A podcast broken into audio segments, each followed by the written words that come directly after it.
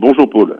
Cette semaine, dans le métro parisien, un jeune Israélien a été agressé violemment alors qu'il laissait un message en hébreu à son père.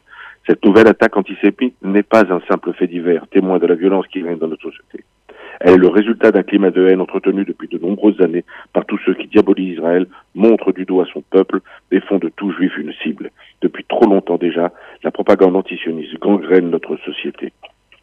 Derrière le bras de l'agresseur, il y a le résultat du discours antisioniste diffusé dans nos villes et nos banlieues par des imams islamistes et par des irresponsables politiques qui, caressant un électoral qui s'imagine convaincre, poussent à la haine d'Israël. Derrière chaque coup reçu par ce jeune Israélien, il y a l'hypocrisie, la soumission de chaque député qui, la semaine dernière, s'abritant derrière des arguments, ont refusé de voter la motion concernant la définition de l'antisionisme selon l'IHRA. Derrière chaque goutte de sang du jeune Yoev, il y a la haine du juif. En France, à Paris, ville dans laquelle passent chaque année près de 60 millions de touristes, la seule langue qui mettrait en danger serait l'hébreu. À cela s'ajoute le manque de réaction de tous les complices passifs, restés là sans réagir. Eux ne sont peut-être pas antisémites, ils sont dramatiquement peureux, soumis et égoïstes. Ils regardent sans agir, au pire, ils détournent le regard.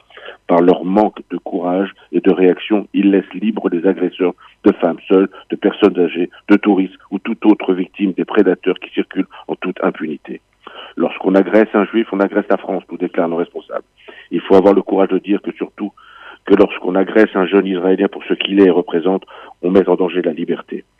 J'aimerais terminer par le vote britannique qui, en dehors d'affirmer une volonté politique et un choix, a rejeté, je l'espère définitivement, un leader du Labour Party qui avait fait de l'antisémitisme et de l'antisionisme son cheval de bataille. Par leur vote, les Britanniques ont fait non seulement un choix politique, mais ont désarçonné un cavalier haineux qui, je l'espère, rejoindra la poubelle de l'histoire dont il n'aurait jamais dû sortir. À la semaine prochaine.